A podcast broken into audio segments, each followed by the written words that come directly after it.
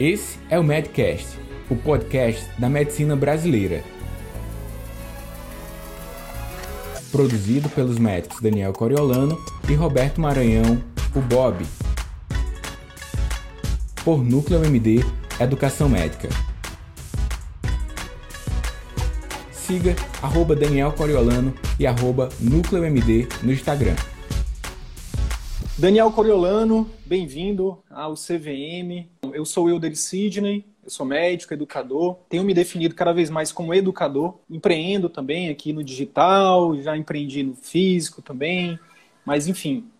E hoje a gente tem é, aí como propósito de vida né, e de trabalho ajudar médicos a viverem de atendimentos particulares, né, como principal fonte de renda. E aí largar plano, largar plantão, largar tudo aquilo que todos aqueles trabalhos que muitas vezes a gente vai no automático, vai porque muitas vezes é, disseram para a gente que era o único caminho e a gente está aqui para dizer que não é esse o único caminho. Existem, existem vários caminhos, né? E nem, não necessariamente um é mais certo do que o outro.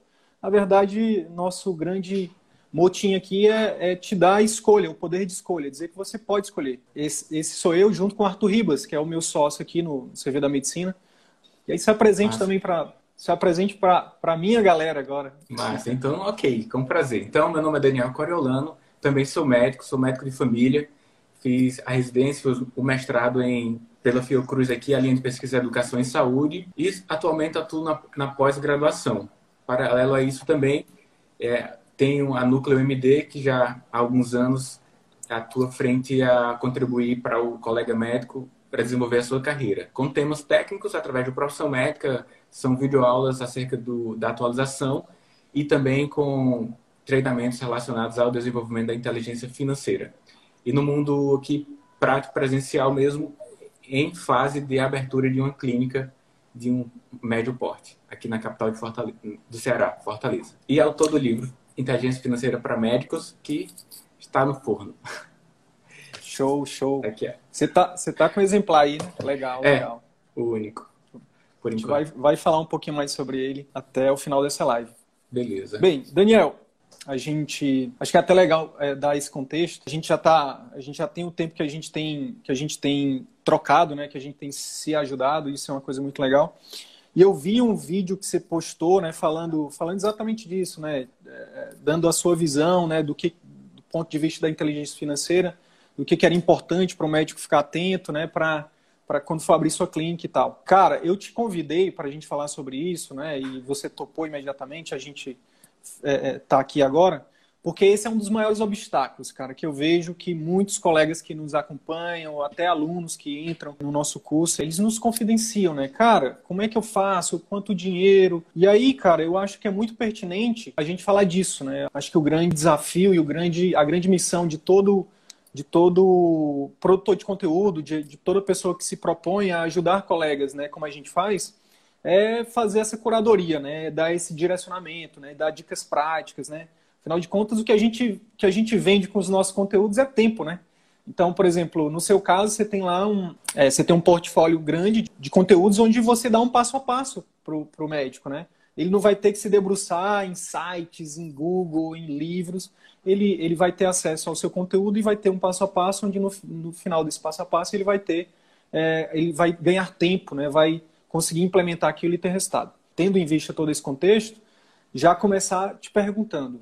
A primeira coisa que o médico que quer, que ele deseja, né? Vamos, vamos pegar aqui o médico que está em início de carreira. E ele é, ele está ali, ele quer, ele deseja ter o próprio consultório. A pergunta é quanto que ele tem que, quanto que, ele tem que guardar né, para ele fazer esse primeiro investimento? É necess... Quanto que é necessário? Tem um número mágico? É, você, nas suas consultorias você já fez? Você chegou nesse número ou não? E como é que você tem recomendado às pessoas que, que desejam trilhar por esse caminho, né, para dar esses primeiros passos de forma mais segura, né, que eu acho que é o, que é o grande lance, né? O risco ele, ele sempre vai existir, né, Daniel? Mas como é que a gente pode diminuir esse risco?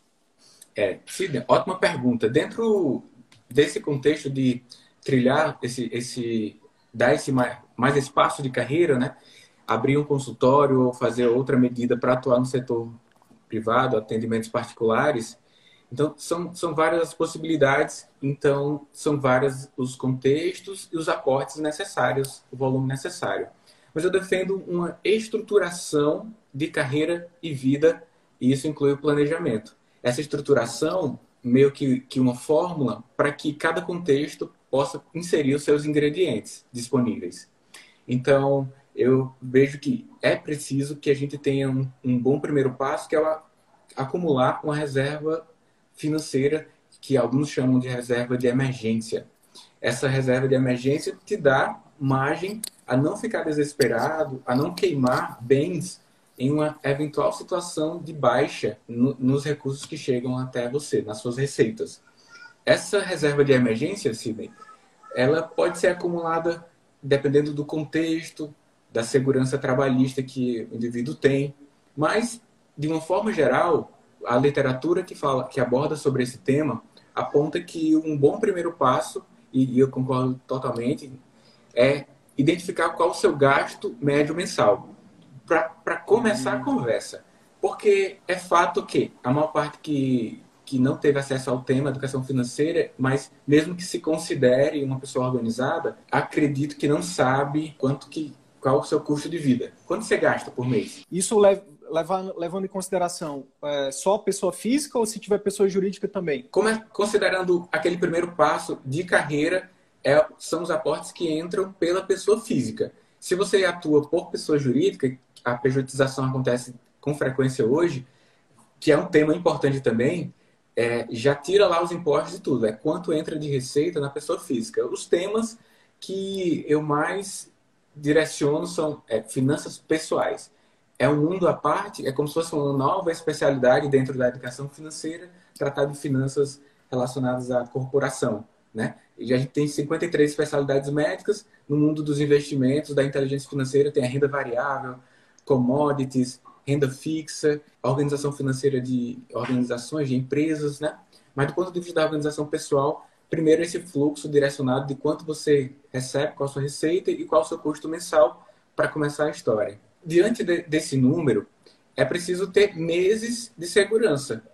Então, é um valor interessante ter pelo menos seis meses do seu custo médio mensal. Ou seja, pega esse número que você gasta a cada mês com o seu custo, multiplica por seis, essa é a sua reserva. Para algumas pessoas, elas ficaram mais confortáveis com oito meses, com dez, outras com três, porque são carteira assinada e tem seguro-desemprego. Então, essas variáveis, cada um pode analisar. É importante que as pessoas tenham autonomia nas suas decisões financeiras, diga-se de passagem. Você vai ouvir muitas recomendações, mas você que tem que fazer as decisões precisas essa ideia geral é uma estruturação igual a gente aprende a nossa estruturação. Mas da mesma forma que a gente tem na medicina, ó, isso não tem no livro, isso não tem no livro. Não é? Não é assim que acontece? Então, a gente tem aqui as diretrizes, é uma área do conhecimento humano, mas tem coisa que não tem no livro, porque você não está no livro, é a sua história de vida. Você tem que considerar isso. Então, Sidney, objetivamente, esse primeiro passo é ter a sua reserva de emergência. Haja vista que os o, o próximo volume que vem após aquela reserva de emergência vai ser um, um volume para que você utilize em oportunidades, sobretudo oportunidades de carreira. E aí entra atuar no setor, no atendimento particular, que te dá a possibilidade de ter uma melhor rentabilidade, mas também te coloca no mercado e o mercado é imprevisível. Então é possível que você tenha que suprir um dado, um, por um dado período com recursos financeiros, até que você tenha uma melhor estabilidade e um retorno sobre o seu investimento ali, mensal. Daniel, a gente tem falado aqui, no, no, a gente tem defendido o seguinte, pegando, a gente tem trabalhado sempre com, com colegas basicamente de dois contextos. O colega que está início de carreira ali, que, tá, que não quer se submeter a essa vida louca de plantão e de plano, né? e o colega que já está já, já tá nessa vida aí, né? caiu na armadilha de atender por volume, né, de atender rápido, de ter que atender, enfim, cobrando ali 30, 50 reais numa consulta, cobrando um décimo do que ele poderia cobrar no, particular. Enfim, ele, o CV da medicina não existia na, na, na, época dele e ele foi. E aí ele quer agora fazer a transição. Ele quer sair do, do particular, ele quer sair do plano e ir para o particular, quer largar os plantões para o particular. São contextos diferentes, né? Mas a gente tem defendido que, e aí eu queria saber sua opinião, é, é, enfim, a gente tem definido que para o médico que está em início de carreira, sobra para ele tempo e, e, ele tem pouca grana, né? Esse é, é, mais ou menos o contexto. É, supondo que ele ainda não está ali imerso, né, dando 40 plantões por mês. Então, é, é, a gente chegou numa conta aqui, uma conta de padeiro, de dois mil reais para a secretária, que é, o, é, um investimento prioritário que a gente defende, é o braço direito do médico. É, a gente falou dois mil reais, isso vai variar de região para região, tá? Mas dois mil reais para o marketing, né, marketing barra vendas, que é quem vai atrair novos clientes, vai alavancar a sua marca. Né? Se você não vende, empresa que não vende, ela quebra. E dois mil reais ali, mais ou menos, para um aluguel de uma sala. Né? São os três investimentos iniciais. Então, seria seis mil reais, pensando no capital de giro para seis meses. Né? O capital de giro é o que você precisa para dar início à sua, a, com mais tranquilidade, né, a sua, o seu atendimento particular, a gente chega nesse número de 30 mil. E aí eu queria, é, é, isso é o que a gente defende. E aí eu queria saber de ti se, se você. O que, que você tem orientado em relação a isso, o que, que você tem visto em relação a isso e o que, que você tem feito em relação a isso, né? Já que você está nesse uhum. momento de, de fazer esse empreendimento também. É, quando a gente terminou a residência, eu e a minha esposa, a gente não teve esse planejamento sequer de escrevemos contas de padeiro, que são importantes. Os melhores projetos nascem nos guardanapos, né? Dizem. Mas aí a gente foi alugar prédio, tudo fizemos até um projeto com um arquiteto, mas a gente se tocou que não é por aí. Esse, esse orçamento que você citou é planejar. Então, o planejamento, levando em conta a cultura local, os valores médios dos atendimentos no local, quanto que você acredita que é um valor aceitável pelo mercado local, e aí você chega a números similares a esse. Pegando esse número teu aí, eu também fiz alguns cálculos aqui, então, ó, Imagina que você tem um custo mensal de 6 mil, que você listou, né? E uma, condu e uma consulta por volta de dois, 250 reais. Alguns locais conseguem mais, outros menos. Eu estou colocando um cenário mais realista. E a depender da sua especialidade, você tem um custo por consulta, maior ou menor. Eu considero aqui, uhum. vou considerar aqui um custo por de insumos, etc., de 50 reais. Portanto, a margem de, de contribuição para você será 200. Pegou aí, o cara cobra 250, saiu 50 dos insumos, e aí ele tem, então, que fazer 30 atendimentos para fazer o seu custo fixo. 30 atendimentos para fazer o seu custo fixo. Aí ele tem que colocar o que você ensina. E eu quero te fazer uma pergunta sobre isso também. Qual o tempo que eu preciso dedicar ao meu paciente a fim de que eu gere tanto valor para ele para que eu possa ter essa percepção e ele também traga outros pacientes, para que eu possa ser resolutivo e, e, que isso me gere benefícios e gere benefícios para o paciente, que eu comece a ampliar turnos para que no momento que eu chegar minha, no, meu, no meu preço de custo, né, os 30 pacientes depois daquilo ali que é o lucro. E, e, e esse valor, para que você tenha uma maior segurança, eu chamo de reserva de oportunidade os 30 mil que você citou. Então, depois que você tem a reserva de emergência, você pode ter essa reserva de oportunidade calculando. No caso aí, se você tem dados reais, colocando o número exato, 30 mil, ou fazendo uma estimativa. Da mesma forma que a gente multiplicou por volta de 6, 8 ou 10 a reserva de emergência, você pode multiplicar por 12, 18, 24, dependendo da sua situação, o seu patrimônio de oportunidade. Então, não mexe na segurança, você conseguiu lotar a caixinha da oportunidade, aquele volume ali é o que serve para empreender. E esse empreender, dentro da classificação de investimentos, você já pensa que é renda variável. A renda variável, caracterizando aqui, ela não vai te dar uma grande previsibilidade de retorno. Portanto, você tem que fazer o turno do empreendedor, né? Você não vai dedicar o turno do atendimento apenas que é importante. Dentro da sua estrutura, seu cronograma semanal, o turno do empreendedor para fazer os treinamentos, como o seu, organizar secretários, etc. Vou te retornar com uma pergunta aqui, Sidney. Eu quero saber o que é que você tem de recomendações para o cara que já de início consiga atribuir um grande valor ao seu serviço, à sua atuação como médico. Show. Então, é, é, o Gustavo está falando aqui, tem mais os custos para montar o consultório. Pois é, Gustavo. Na verdade, a gente colocou o contexto aqui de um médico que está iniciando. Então, uma das coisas que a gente recomenda é não iniciar fazendo um investimento muito alto. Por quê? Porque você ainda não tem clientes pagantes, você ainda não, você tem que é, é, enfim, é, você coloca toda a, todos os bois na frente da carroça quando você faz isso, né? Agora, se você, no caso, é um, é um especialista que depende de procedimentos, é, ah, eu preciso montar porque eu vou fazer procedimentos, vou fazer exames. Você pode, uma das coisas que a gente tem recomendado, Daniel, é, é você, quem está início de carreira, procurar exatamente aqueles colegas que já montaram uma clínica grande, que já tem ali, estão migrando inclusive para o particular, né, e precisam de pessoas que estão começando para assumir ali alguns turnos. Então você começa trabalhando para os outros. A gente empresta aqui um conceito do Geraldo Rufino, né, que, é, que ele fala que é empreender com CNPJ alheio, sabe? Você pode trabalhar em clínica dos outros, né, e fazendo o seu nome, né, estruturar o seu marketing, enfim. Isso é uma forma. Mas hoje em dia, cada vez mais, estão surgindo outras formas de, de você empreender, né? sem necessariamente fazer esse, esse, fazer esse investimento muito alto. Muitos colegas, Daniel, inclusive alunos nossos, com a pandemia, cara, fizeram investimentos gigantescos né? ali em fevereiro, abrindo clínica, e aí veio a pandemia. E não tinham reserva de emergência, não tinha reserva de oportunidade, e o que, que as pessoas acabaram tendo que fazer? Voltar para o plantão, cara. Estou falando de dermato, de cirurgião plástico, né? pessoas que estão ali já num, num patamar de vida que, que não precisariam fazer isso se tivessem contato com, com contigo, né? Enfim, e, e, e modéstia à parte falando, com o CV da medicina também. Por quê? Antes de você ter investir na empresa, a gente defende que você tem que investir no seu capital intelectual né, e na sua estrutura o mais enxuta possível. Né? Por isso que eu falei, secretária, o marketing e a questão do local. O local, dependendo do, da cidade onde você estiver, você pode ir para uma clínica top, top, top, por exemplo, e pagar um horário, né? Como o Daniel falou aí, de sublocar turno. E aí você pode, alguns locais você pode levar até sua secretária. Respondendo a tua pergunta, Daniel. Cara, uma vez que esse médico, mesmo início de carreira, ele, ele começa a atender, ele tem que entender o seguinte: eu preciso, no atendimento particular, as regras são diferentes. Então, para que eu possa me manter vivo aqui nessa nesse jogo, né, para que eu possa ir para as próximas fases, eu preciso oferecer um serviço diferenciado. Então, por isso que a gente falou primeiramente da secretária, né?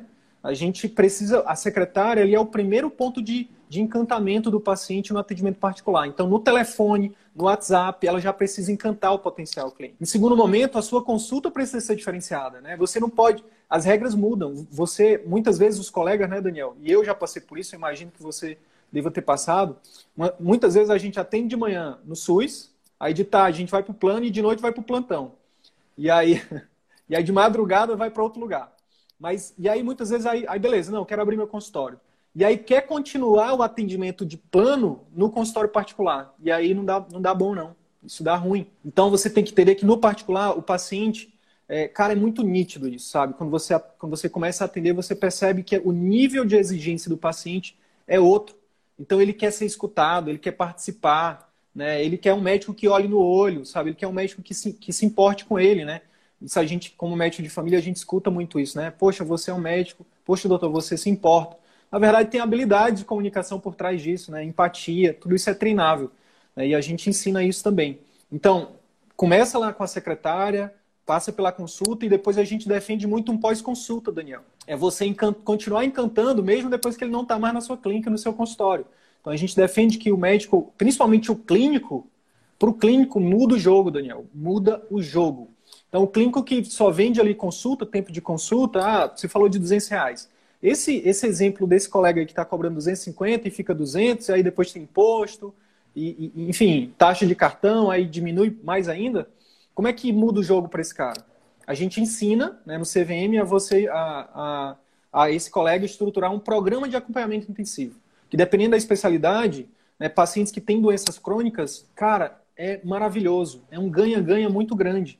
Você, o médico, ele vai junto com a secretária, muitas vezes com, com outro profissional, ele vai acompanhar esse paciente de perto e vai estar ali sendo como se fosse um personal trainer, né? um personal doctor, antevendo as dores, antevendo os efeitos colaterais das medicações, antevendo, é, acompanhando determinado parâmetro, né, para enfim, a gente tem até estudos aí da neurociência que mostram que essas pequenas vitórias, né, você ter alguém ali perto, né, isso funciona muito, né? E tem estudos que mostram também isso, né? Um acompanhamento às vezes remoto, né, aumenta em, e até dobra a adesão à terapia. Então o paciente vai ter resultado, você oferece um relacionamento para ele e ele paga mais por isso. Né? E aí, o, o, por que, que muda o jogo? Porque não é só do contexto financeiro que a gente está falando. Muda o jogo porque esse paciente que sai que termina um tratamento com você, ele termina extremamente satisfeito e naturalmente ele te indica. Né? Então, não é raro alunos nossos, Daniel, é, nos dizer assim, ó, é, terminei um programa de equipamento agora e recebi duas indicações desse paciente. E aí isso é, é, por isso que o nosso curso chama Círculo Virtuoso da Medicina. Quanto mais você ajuda o paciente a ter resultado, a ter mais saúde, a entregar mais valor para ele, mais ele te traz indicações e mais ele paga para você. E aí no fundo, Daniel, a gente resgata, cara, uma das coisas que que a gente em algum momento a gente perdeu, que é o prazer de exercer a profissão, sabe? É o prazer de você não só estar tá ganhando dinheiro, porque no final das contas a gente ganha dinheiro, né? Trabalhando em plano, trabalhando no SUS, trabalhando em plantão, a gente ganha bastante dinheiro. Mas a gente perdeu a satisfação, o prazer de exercer a profissão com excelência, sabe? De receber, é, de poder realmente saber que você está indo entregando o seu melhor. Né? Que você não precisa correr porque tem mais 20 pacientes lá fora, sabe? Que você tem que, é, enfim, muitas vezes a gente abre mão da qualidade para poder né, ter a quantidade para chegar no faturamento ali. Então, é, quando você junta o, pré-consulta né, da, da, da, secretária com uma consulta diferenciada, né, a gente ensina isso também, e com pós-consulta, aí fica muito mais fácil de você fazer o marketing. O marketing fica, fica barbada. Aí, obviamente, a gente também ensina a fazer o marketing, mas o que a gente, cada vez mais a gente está tendo clareza, Daniel, é que quanto melhor o produto que o médico entrega, né, e, o, e o produto do médico é um atendimento diferenciado, cara, mais, menos marketing ele tem que fazer. Ele só precisa depois alavancar isso, né? Então, é, esse é o CV da medicina, né? São esses quatro passos, né? O marketing, captação assertiva, é, clínica que encanta, consulta, consulta é, que converte e, e, uma conduta efetiva. Esses quatro passos, de forma resumida, definem o nosso curso, o nosso, e o nosso projeto aqui, né? Que a gente, que a gente tem, tem, tem trabalhado aqui. É muito massa quando a gente escuta uma, uma informação estruturada, fica mais fácil de aprender e você recebe as diretrizes para aplicar. Tem alguns pontos que quero fazer algumas conexões aqui com a realidade, a nossa experiência e tal. É, a clínica que nós estamos montando são vários consultórios, eu sou diretor clínico e a gente preza por uma coisa que nós passamos ao alugar por turnos. Em algumas situações, não temos poder sobre a, a secretária eventualmente uma sensação de que, como existem colegas de, da mesma especialidade atuando em, em uma mesma unidade, no mesmo serviço, que nós não estamos, estamos sendo privilegiados em alguma situação, pelo contrário, fala que não tem, não tem um médico dessa especialidade, não tem vaga para você e tem para outro. É claro que isso não é a coisa mais frequente, mas são sensações. E a minha percepção é que o aluguel por turno, você deve escolher isso, sim, ao iniciar sua carreira, até para preservar patrimônio, mas pesquise bem. Tem muitas opções no mercado hoje. Converse com colegas que já estão por lá, peça algumas sugestões para que você não crie um problema que para você não existia, né? É, então, a secretária é tão importante que você deve levar em conta como é que está sendo essa gestão de secretários dentro de um aluguel por turnos, se você escolhe na maior parte, numa, numa parte relevante das clínicas, não tem um gestor médico. No nosso caso, a gente optou por ter, no caso sou eu, e eu não vou atender na nossa clínica. Eu não vou atender para que eu não divida o meu foco entre meus pacientes e os outros clientes que são os colegas médicos. Outro ponto é que nós não estamos no ramo de aluguel por turnos. Se algum colega nos procurar, eles não, não, não, não é a primeira pergunta. Segunda de manhã, tá livre? Não, não é essa a primeira pergunta. É assim, você tem interesse de, de atuar aqui? Beleza, eu te mostro. É assim o nosso projeto. É, a cultura da empresa tenderá a ser formada com essas diretrizes. Faz sentido para você? Faz. Pronto, então você vai se integrar, integrar a um time que está alinhado com essa cultura aqui. E aí, o meu trabalho é deixar os pacientes com a melhor experiência lá, ter controle sobre a qualidade de secretárias e proporcionar treinamento contínuo para os profissionais que estão dentro da clínica. Existe provavelmente outras que atuam assim, mas só que o médico noviço que vai entrar no mercado, ele nem sabe dessa variável, né? Passa a saber ah. agora com esses comentários, porque é, é uma barreira, é um teto para você crescer o serviço. Você pode ser o melhor de todos, mas o paciente vai ter várias barreiras para chegar até você. São as vagas, a qualidade, velocidade do atendimento, os canais de atendimento. E aí, quando a minha esposa passou em um dado momento a dar o seu próprio WhatsApp, aumentou a quantidade de pacientes, porque ela dava agilidade, nas, ela mesma, marcando, utilizando ferramentas como prontuário eletrônico, que o paciente diz, oh, eu quero tal dia, pronto, clica rapidinho lá e tem esse controle. Essa autonomia, ao meu ver, gera até uma aproximação com o paciente. O que é que você acha disso? Desse, no primeiro momento, em virtude de não ter um volume de recurso, já fazer esse... não ter intermediário, você mesmo.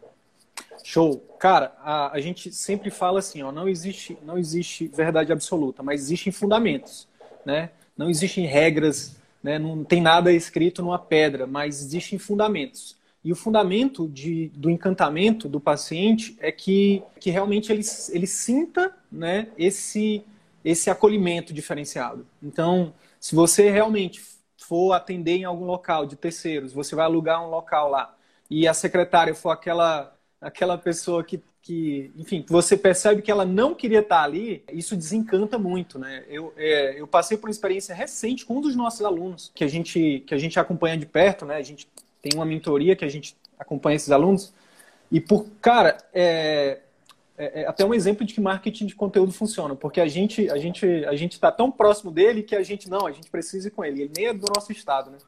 E aí vamos marcar uma, uma consulta para o avô da minha esposa. Cara, a gente mandou uma pergunta, a minha esposa mandou e depois me printou e me mandou assim. Ela perguntava: Oi, eu queria marcar uma consulta com o doutor. Aí ela: Pois não, para quando você quer? Aí ela: Ah, eu queria para quando que tem? Aí ela: Para amanhã. Aí, quanto, aí a minha esposa: Quanto custa? Ela: 300. sabe? Tipo. Monoss... Cara crachá. Cara crachá, sabe? Monossilábica. Aí depois deixou minha esposa o dia inteiro no vácuo, foi responder depois. E aí, imediatamente, eu mandei o print para ele e falei, cara, você está perdendo dinheiro. Você está perdendo, não é pouco, não, é muito dinheiro que você está perdendo. Realmente, se você for trabalhar num local onde você não tiver autonomia de levar seu secretário para o seu paciente ser atendido, pode ser uma furada, pode ser uma furada. Mas exatamente isso que você falou, Daniel. Tem que procurar direitinho os locais, tem que avaliar custo-benefício, tem que botar os prós e contras, porque muitas vezes a gente está falando. O fundamento é autonomia. É, e o outro fundamento é começa pequeno.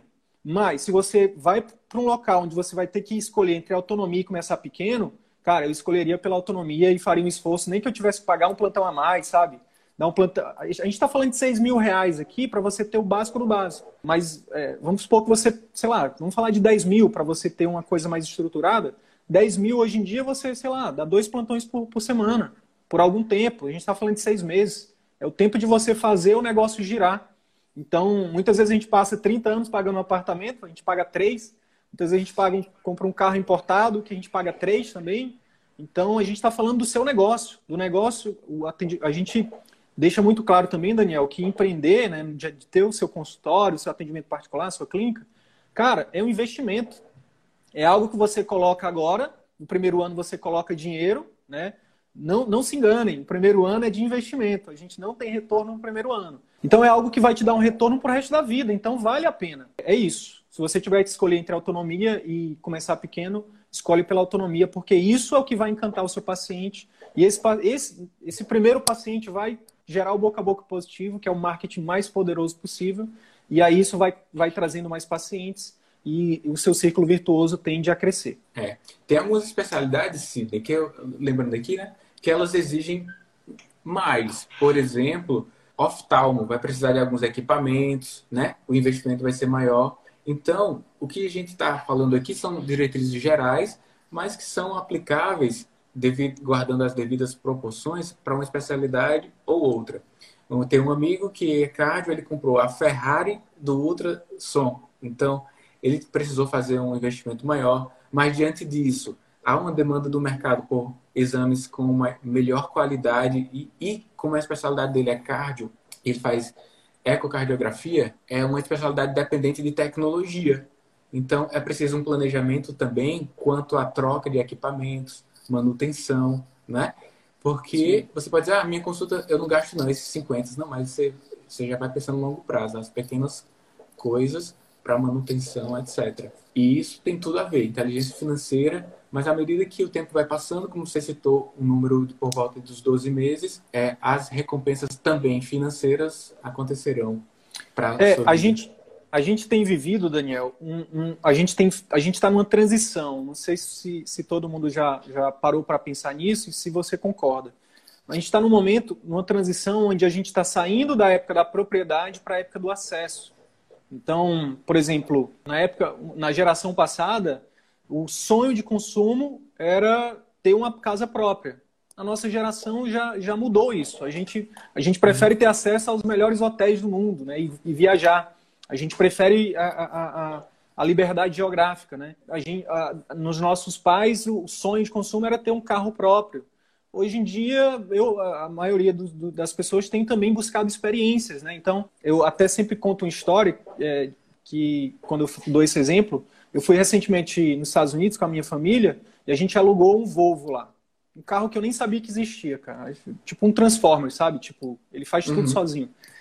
Cara, com uma semana que a gente tava com esse carro, eu tava enjoado desse carro. Eu não aguentava mais, porque o carro tinha tanta coisa, cara, que, sabe, que eu fiquei com saudade do nosso Civiczinho aqui sabe? Então, eu virei para minha esposa e falei, tá vendo como a felicidade não tá nas coisas, a felicidade tá nas experiências. Já pensou se eu tivesse comprado esse carro?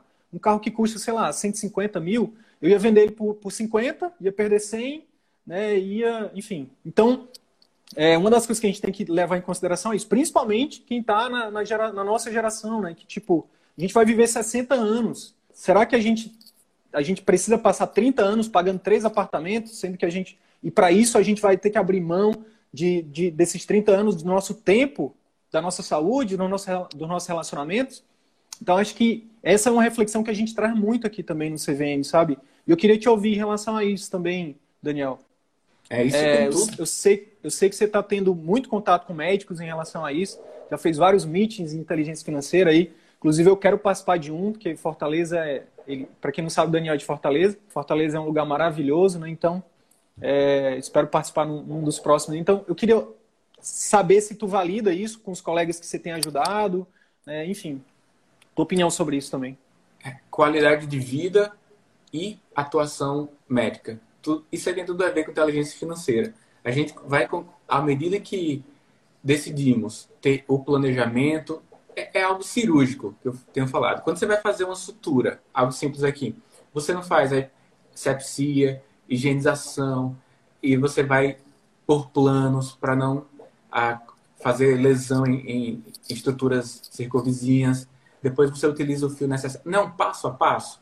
Então, o planejamento de vida e carreira é um passo a passo também, começando com escrever os seus planos para curto, médio e longo prazo, acumular um, uma reserva de emergência. E, e, não é que ao final disso tudo vai ficar bom, não. É que no, no percurso já vai ficar bom.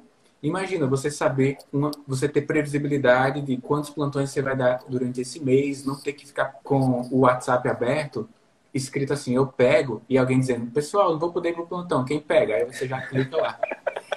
Tem gente que faz isso, viu? O boa, mal, boa, boa. O cara mal termina de digitar lá que hoje já tá clicando que recebe plantão. Você ter previsibilidade de trabalho e com isso você pode contratar uma academia num horário determinado, que você tem previsibilidade de poder acordar no outro dia inteiro e não no pós-plantão. Ou mesmo que atue apenas no serviço ambulatorial, você tem previsibilidade de ter uma rotina de alimentação.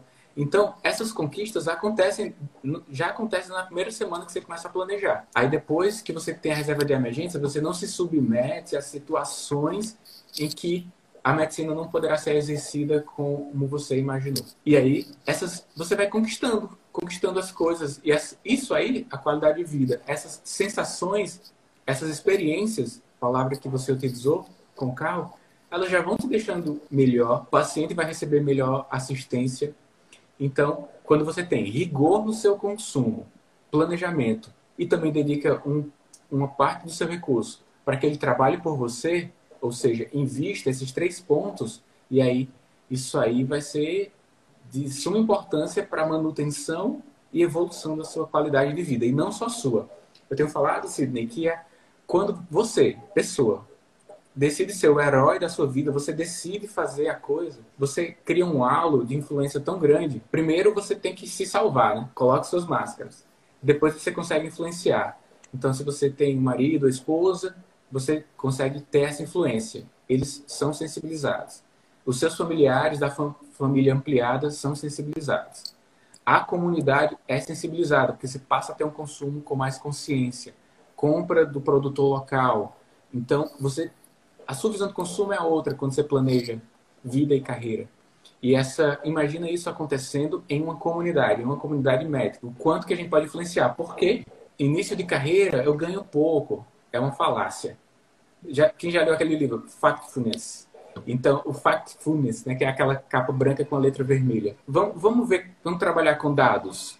A maior parte dos recém-egressos dos cursos de graduação recebem, no máximo, R$ 3.500 até o sexto mês, até o, o, final do primeiro semestre, após concluir a sua graduação. O médico, 10 mil, entrando no programa Mais Médico, por exemplo. Fora os plantões extras. Então, jovem médico, no primeiro semestre, quando termina, ele recebe um dos salários maiores do país.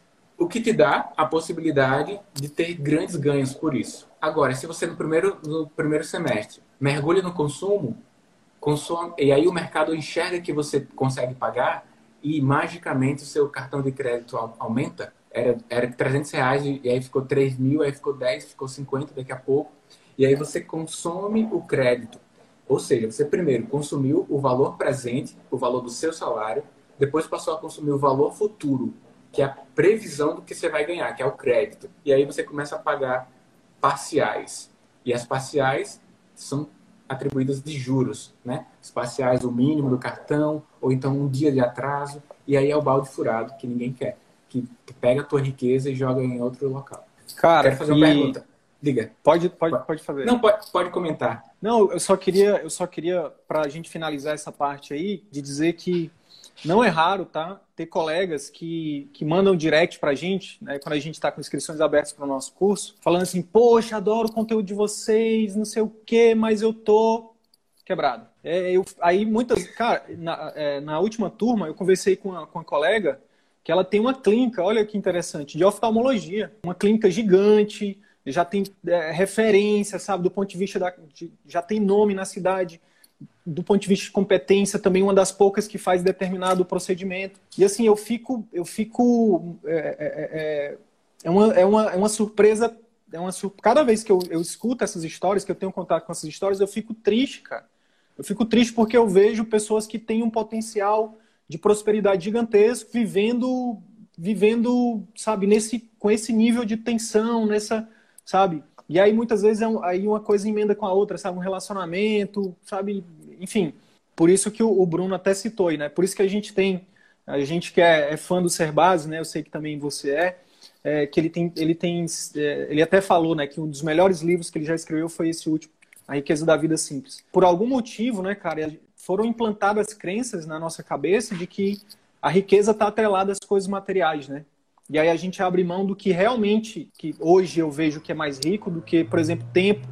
Né? Tempo para gente, né? Para estudar, né? Cara, estudar para mim é uma das coisas mais que faz sentido, que dão sentido à minha vida. É, tá com a minha filha, tá com, sabe, ter tempo para para enfim para investir em outros em outros projetos né enfim faz tirar quem quem aí que não tem sonhos que por conta de ter por, por conta de estar tá correndo atrás de dinheiro os sonhos estão engavetados, né, Daniel? É, o grande lance é ressignificar, né, cara? Ressignificar, principalmente para quem já está muito tempo aí na carreira, ou, ou para quem já entrou nessa corrida dos ratos, que nem diz o, o Robert Kiyosaki no livro lá para Rico, Pai Pobre, que é possível sair, que é possível. Eu passei a minha. Eu tenho 10 anos de médico e eu passei a maior parte da minha vida de médico devendo. E nada, nada paga a sensação que eu tenho hoje de poder dizer não para essa galera do plantão, sabe? De poder dizer não para um concurso que me consumia, que consumia minha saúde mental. Eu pedi exoneração, Daniel, recentemente, de um, um dos concursos que eu tinha, né? Cara, nada paga isso. É, é libertador, sabe?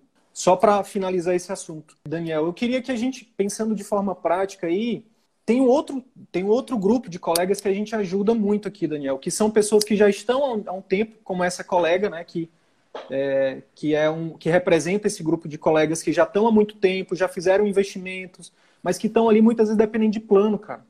E aí quando você está dependendo de plano de saúde, você tem que atender muito volume, a qualidade do atendimento cai, né? E você, no fundo, você não tem uma satisfação por o que você está fazendo e você vive na correria, né? Eles, esses colegas vivem abdicando ali, como eu falei, né? De, de tempo, é, para si, né, para se cuidar. A gente, as estatísticas mostram isso, né, cara, que o médico vive menos e o, e o médico e a mulher médica vive, parece que vive menos ainda, né? Se eu não me engano, a última vez que eu vi um dado sobre isso, a mulher médica vive 20 anos a menos. Então, eu queria que você falasse um pouquinho, alguma dica prática que você possa dar para esse colega que quer, que tem ali um faturamento alto, mas proveniente de plano e que acaba tendo é, é, é, a sua vida, o seu tempo atrelado a ter que trabalhar para poder gerar esse faturamento. Como é que ele faz para migrar para o particular? É, ter, como é que seria esse planejamento aí? Alguma dica hum. prática? Beleza, só um comentário aqui antes, Sidney. O cara que não tem dinheiro é o cara que tem que entrar, entendeu? Quem não tem é que tem que entrar mesmo, porque vai passar a ter. E outro parênteses é, esse livro aí, ó, verde, tem um aqui também. A sua esposa é pediatra, né? Pediatra, pediatra. Pois é, acho tratar da pediatria aqui com a gente, atrás.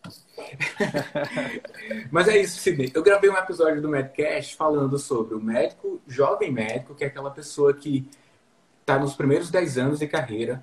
Após o período desse, dessa década, eu vejo que há um, uma elevação no patamar, um posicionamento de mercado melhor após os 10 anos, e tem o médico sênior, que, que são as referências na área. Eu não estou falando referência de mercado, estou referência na área do ponto de vista é, cognitivo, de conhecimentos acerca do tema, o médico sênior.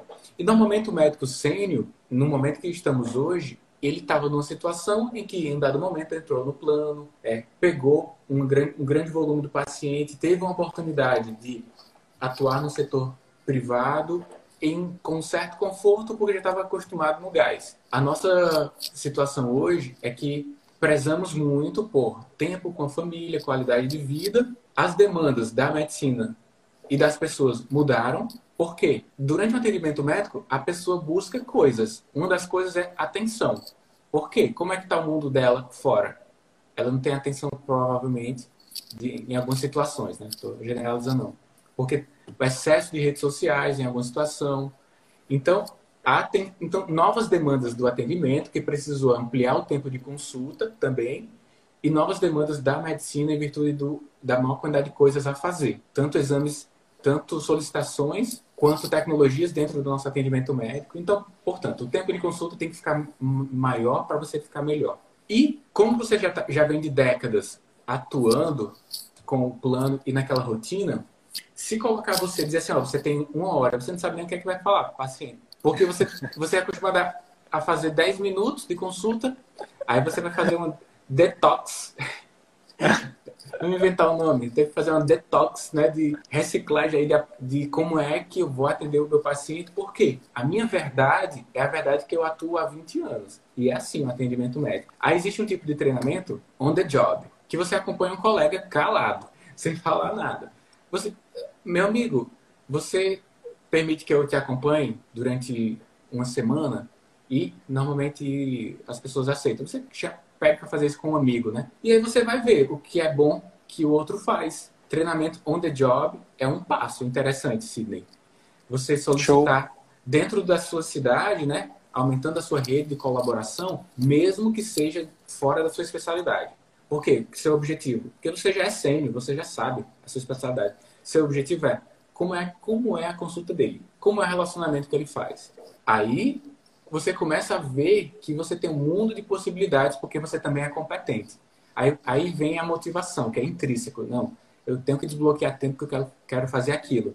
Deixa eu fazer aquilo em um, em um dia da minha semana, eu atendo quatro por quatro dias o plano e um dia eu quero fazer aquilo lá. Aí você, você vai nascer aquela. A chama foi. Você pegou uma faísca lá do seu colega, ou dos seus colegas, pode ser vários, e o fogo vai pegar à medida que você permitir. Você vai gostar de fazer um trabalho melhor e você vai ser bem mais remunerado por isso. Pode ser até uma sugestão para tua galera, né? Show, acho que acho que, que a gente tem, tem caminhado para isso, né? A gente está criando uma comunidade né? E é, o legal de uma comunidade de médicos é a gente poder trocar essas experiências, né? Eu, a Sim, gente... Oi? Me, me desculpe, mas deixa eu complementar aqui com mais uma possibilidade. No tratado de, de professores, a gente estuda maneiras né, de ensinar melhor. E uma delas, que pode ser aplicada aqui também, de uma forma adaptada, é a gravação de consulta. Então, você não precisa estar dentro do atendimento.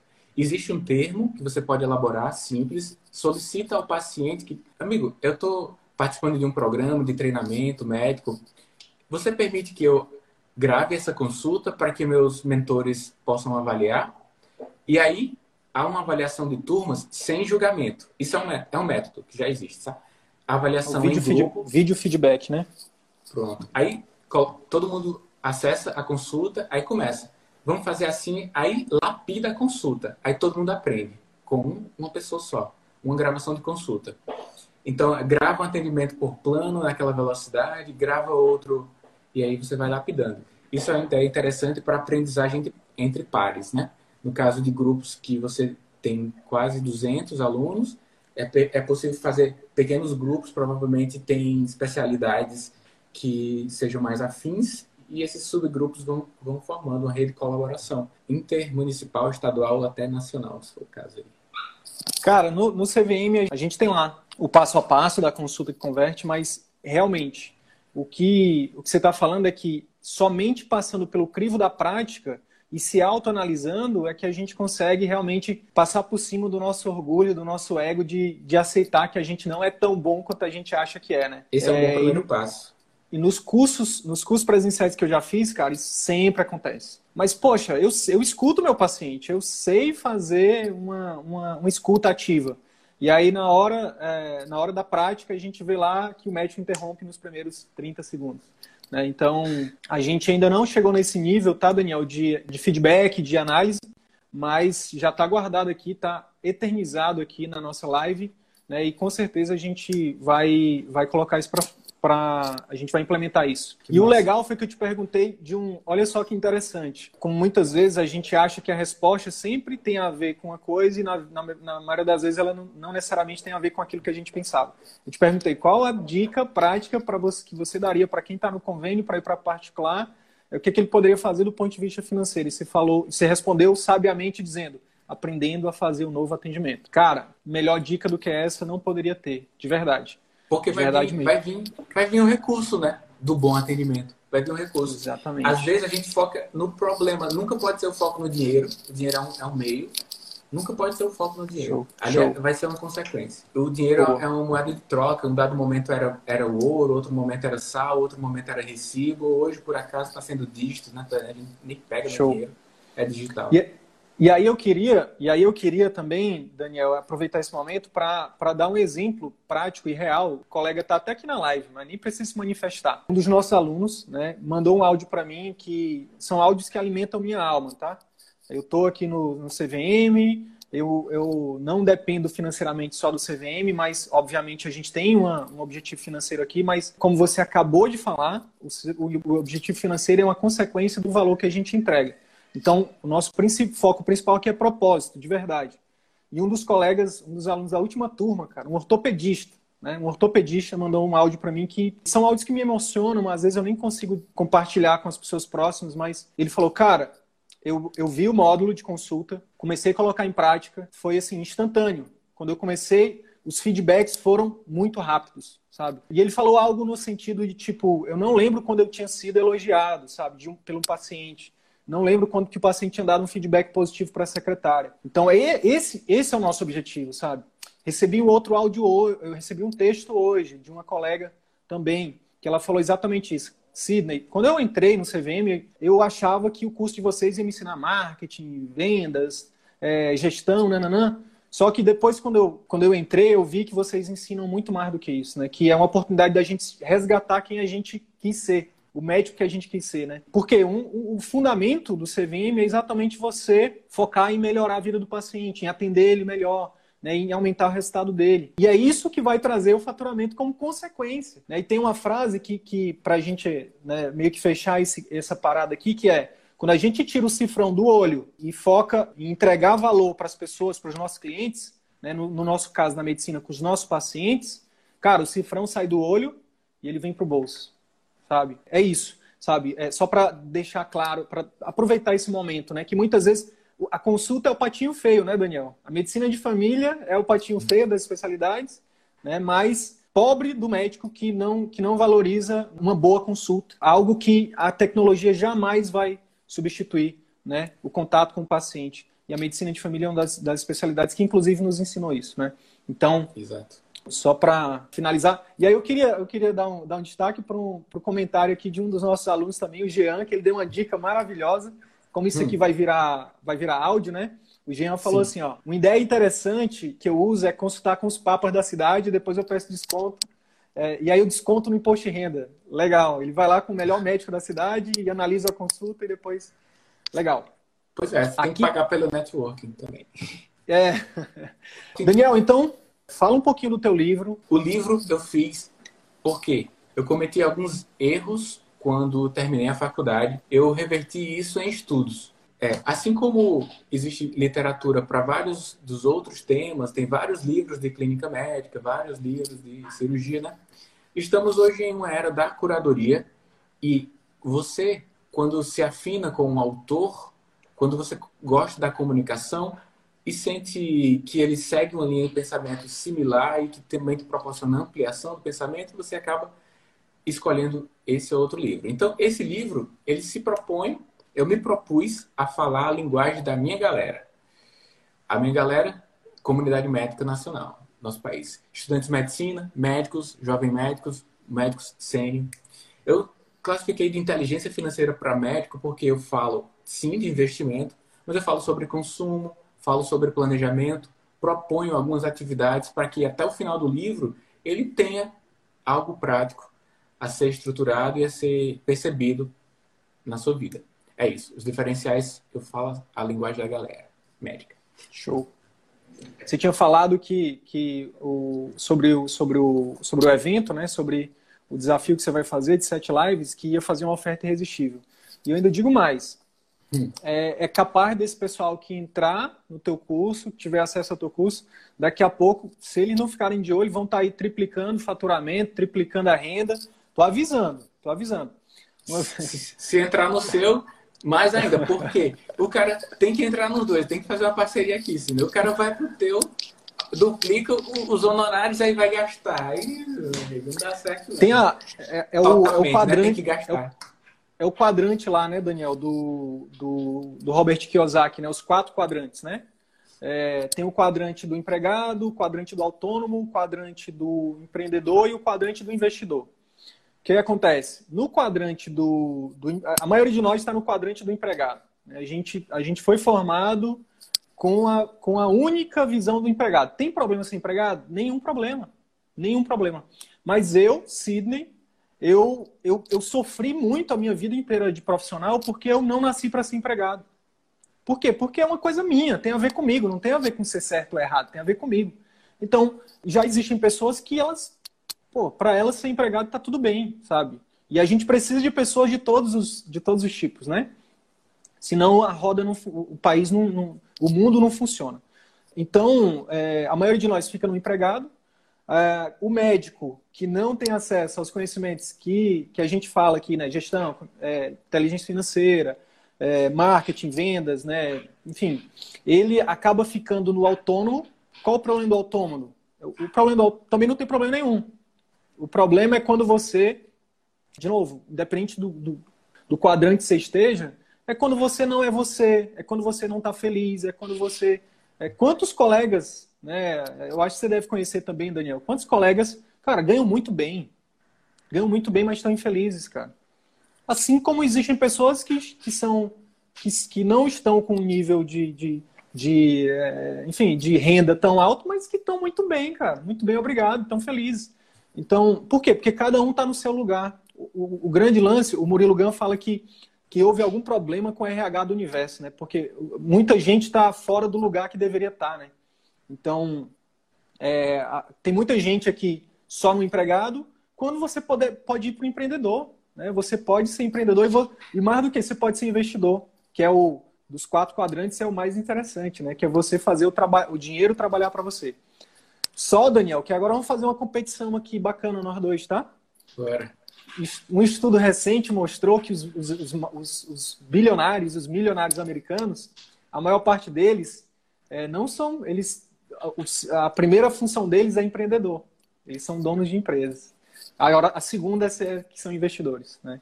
É, o fato é que as pessoas mais ricas, mais próximas, elas são ou empreendedores ou investidores. Aí fica para a galera escolher, ou então ser os dois, por que não, né? É. Eu, não sabe que tu ia me desafiar de outra coisa, rapaz. Tá falando aí. Hã? Mas é, é, não é isso, só para fazer uma, uma brincadeira com empreendedor e investidor e tal. Ah, sim. Existe, Sidney, segundo o livro Investidor Inteligente, esse aqui, tá aqui em cima da mesa, para pegar um, para pegar aqui uma. esse livro diz que tem alguns tipos de investidores, né? Tem um investidor passivo e um investidor empreendedor, que é o agressivo. É, a maior parte dos médicos ele consegue desempenhar bem o investidor passivo, porque a gente pega, a gente entende passivo como uma coisa ruim, né? Mas deixa eu explicar aqui. O investidor passivo é aquele que se debruça diante das possibilidades de investimento, analisa com segurança, sem achismos, com, baseado em dados, e faz a sua escolha. A sua escolha foi tão segura ao ponto dele ficar sossegado e fazer o poder do tempo atuar sobre a escolha que ele fez. Então ele não precisa estar trabalhando no investimento. O, o que, qual é o objetivo do investimento? É fazer com que, você, que, com que gestores trabalhem por você, né? Você compra ações, com que você receba algum retorno, caso invista em títulos públicos ou títulos privados. E aí você não precisa trabalhar, você já está fazendo, está pagando para isso. Aí tem um investidor empreendedor, que é o cara que, que analisa com detalhes e, e precisa ficar analisando com frequência, porque ele vai ter que fazer algumas, alguns movimentos. Isso exige mais tempo. Normalmente é uma prática do trader, né, que compra e vende num espaço muito breve de tempo. Mas Show. então tem, tem investidor empreendedor né, também. Show. Vamos responder essa pergunta aqui da Raquel. Bora. Vocês acreditam que os médicos carregam o estigma de ter de ser rico para mostrar que é bom? Quer Posso? Dizer, pode, por favor. Sim, acredito. Porque existe uma pressão social, né? Existe essa pressão social é revelada desde quando você finaliza a graduação e aí você vai para para o seu trabalho em um carro que alguém vai dizer isso não é carro de doutor ou isso não é camisa de doutor e isso vai internalizando. Se você não tiver, como meu amigo Paulo fala, doutor investe, blindagem mental, aí o ego vai, vai pegar você. Você estava até lendo o livro, né? O ego é seu inimigo. O ego é seu inimigo. Cara, todo médico tem que ler esse livro, cara, porque o, o ego do médico é super inflado, né? Isso aí é a justificativa, né? É a justificativa da psicanálise também. Então, Freud diz que tem o ego, o super, o superego e o id, né? O id, o ego é o que faz a coisa que o id, que é o selvagem, quer, e o superego é o, é o controlador, que respeita as, as regras. No meio disso está o ego. Então, o id quer tudo, não quer saber de nenhuma regra. Ele quer consumo, ele quer que você aproveite tudo, e o superego te diz que tem, que tem regras. Sendo que se, se no id tiver anseios, anseios que sejam supridos pelo ego, aí você passa a ser um consumista. Deixa eu traduzir isso no exemplo. Você tem uma necessidade, você passou por uma situação em que você foi humilhado por conta de um, uma situação financeira sua. Ou então você se sentiu menor. Você se sentiu, ninguém fez nada, você se sentiu. Aí como é que você reverte isso? Respondendo ao ego. É parecendo ser rico, entendeu? Então, o consumo revela algo subconsciente também. Pode revelar. Não é só, ah, porque eu compro muito, eu sou desorganizado. Não. Tem, tem muito mais a, a se pensar acerca disso. Vou falar com mais detalhes em um bloco lá do desafio. E, inclusive, estou com o slide aqui aberto. O, o, o, e aí é, é aquela coisa, né? Freud explica até isso. Show. Elementos é, do consumismo. E aí, e aí eu queria aproveitar, Daniel, para passar uma visão interessante, né? Sim. Que é, é, a diferença entre visão de curto prazo e longo prazo. Se a gente, quando a gente vai estudar a biografia dos, dos, das pessoas de sucesso, né? não só médicos, mas são pessoas que não têm visão, não, que a visão dessas pessoas está no, estão no longo prazo. Né? É, a maioria, como você falou, a maioria de nós quer o, quer o consumo imediato. Né? Então, eu prefiro financiar um bem, um carro super importado, para poder ter o carro logo, curto prazo. né? visão de curto prazo. Mesmo que eu pague três carros e quando eu é. for vender eu pague meio carro, eu receba meio carro. Né? Então eu estou pagando dois carros e meio com minha vida, com meu tempo de trabalho. Disso aí eu me livrei. Como, como, que, como que a gente se livra disso? Focando no longo prazo. Né? Focando no longo prazo. Como é que a gente foca no longo prazo? Bem, ó, a gente falou aqui que as pessoas mais ricas do mundo, ou elas são empreendedoras, ou são investidoras, ou são os dois. Então, é, se você for parar para pensar, independente da sua especialidade, independente do, do, momento que você esteja na sua vida, independente de você ter clínico ou não, independente de você ter dinheiro ou não, você pode começar hoje a fazer o que o Daniel começou falando na, na live. Planejamento. Quanto é que eu ganho? Quanto que eu preciso para viver bem, sem abrir mão? Quando a gente fala de, quando a gente fala de, de é, do conceito de essencialismo, não tem a ver com, a, com, a, com a, uma, uma apologia à pobreza, não. Eu vivo maravilhosamente bem, sem carro, sem três apartamentos, sem três, sabe, sem, sem excesso.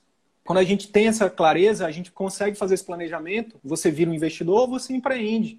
Você faz o dinheiro trabalhar para você de forma íntegra.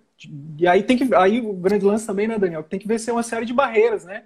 Será que ser rico, é, ser rico é ruim? Ganhar muito dinheiro é ruim? Sabe? Poxa, tá vendendo, a gente está na pandemia, vocês estão vendendo? Não, eu tô na pandemia, eu tô ajudando a fazer do mundo um mundo melhor. Cara, ontem a gente terminou a turma 4, né? As lives, as lives exclusivas com os alunos da turma 4. Um dos alunos entrou no perrengue, cara. No perrengue, sabe? Tipo, ele entrou no, no maior dos perrengues. E ele terminou a pandemia agora. Terminou a pandemia, não, terminou o curso. Enfim, óbvio que a pandemia ainda está rolando, mas ele está ele tá extremamente bem, cara. E aí, foi, e aí eu resgato aquilo que você falou brincando, tá, Daniel? Ele não tinha dinheiro, cara. Ele veio no direct, sabe? Veio no direct falar comigo e tudo mais. Eu falei, cara, é, não vou te dar desconto, porque, primeiro, porque o curso ele, ele, ele vale o que a gente está cobrando. E segundo, eu sei que você tem a grana. Você investiu numa clínica gigante, pô.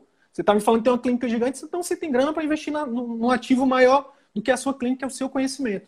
E aí ele foi e confiou na gente e o cara deu a volta por cima. Eu tô falando de dois, três meses, Daniel.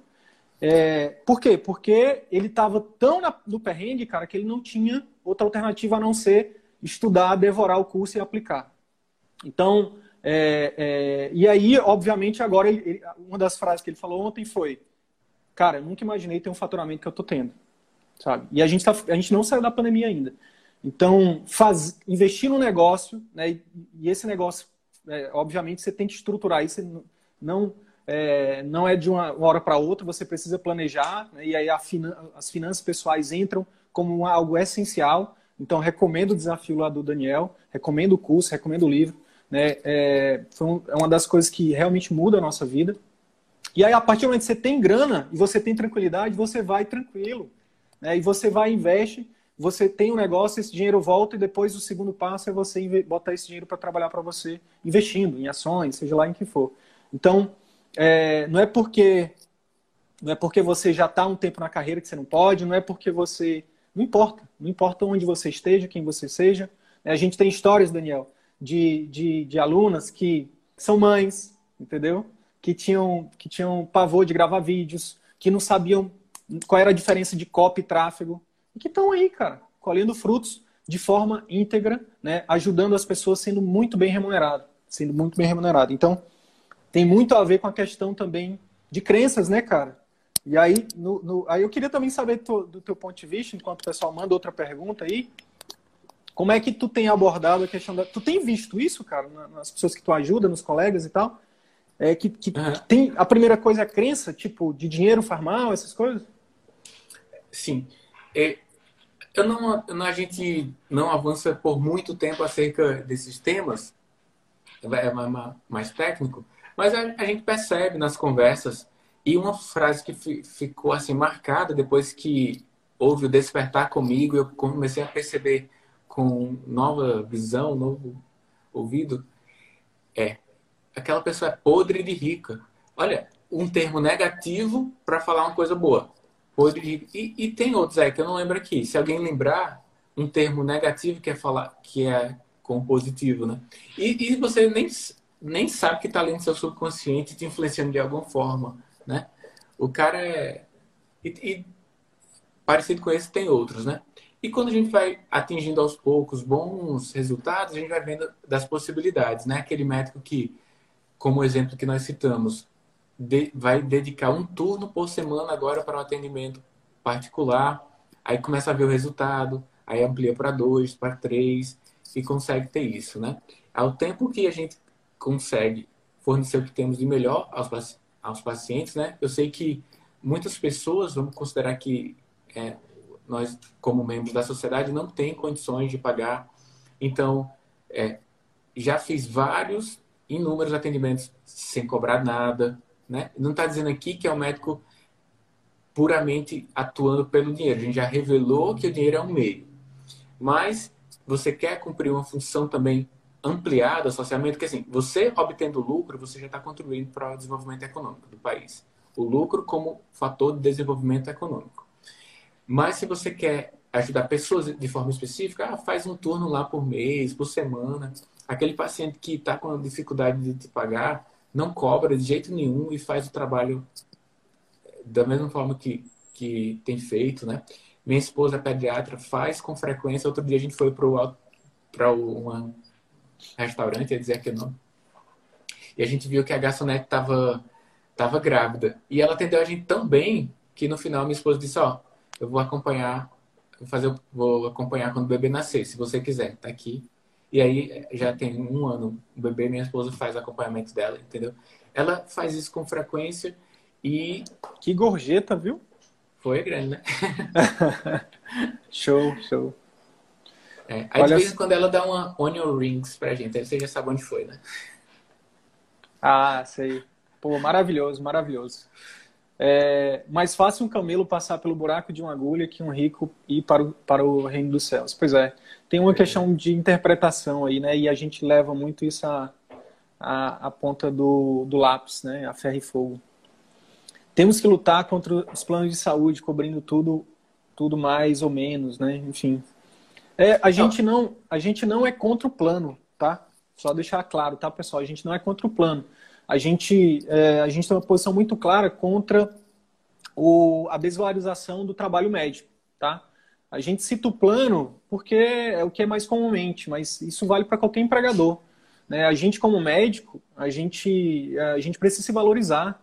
A gente entrega um valor muito grande para o nosso paciente. A gente está falando da saúde, que é um bem, é um bem, minha nossa, intangível. Né? A gente está falando da vida, que é um bem intangível. Então, ninguém vai valorizar você. Né? Ninguém. Se você não se valorizar, ninguém vai te valorizar, tá? Então, a gente, a gente, nosso, nossa, nós não somos contra o plano nem contra o SUS, pelo contrário, a gente, nosso sonho, Daniel, já, eu não sei se eu já externei isso para ti, mas a gente, nossa missão é que o CVM, né, daqui a, sei lá, 10 anos não exista mais, cara, né? Que tudo que a gente fale aqui seja incorporado pela educação, pela saúde, que a gente não precise ser uma via alternativa, entendeu? Que é... Por que, que, tem tanto curso de inglês no Brasil? Porque a escola não ensina inglês. Né? Se tivesse inglês né, é, que fosse realmente efetivo, não, não precisaria. Por que, que a gente criou o CVM? Porque a formação médica tradicional não ensina nada disso.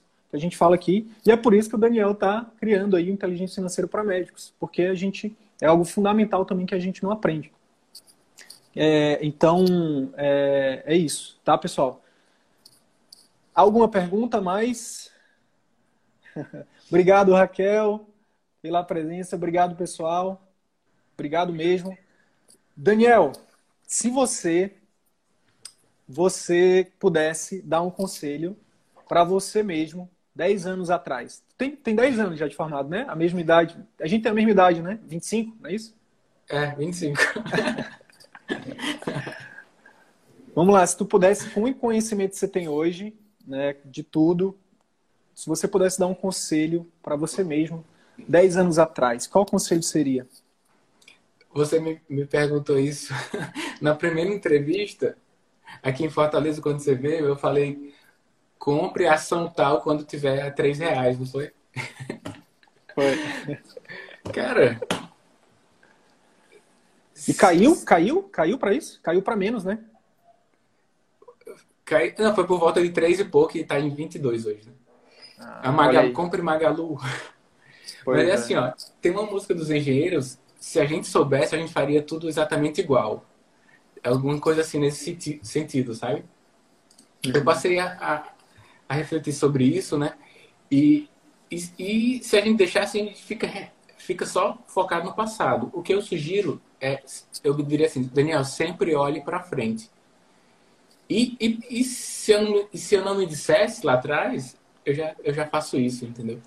Sempre olhe para frente. Entenda os problemas que vão acontecer na sua carreira, Daniel, do passado, como uma oportunidade de melhorar. E faça valer esse aprendizado que a vida vai te dar. E aí, esse ciclo de melhoria milimétrica diária vai te fazer, daqui a 10 anos, uma live com Sidney para contribuir para a formação de outra galera.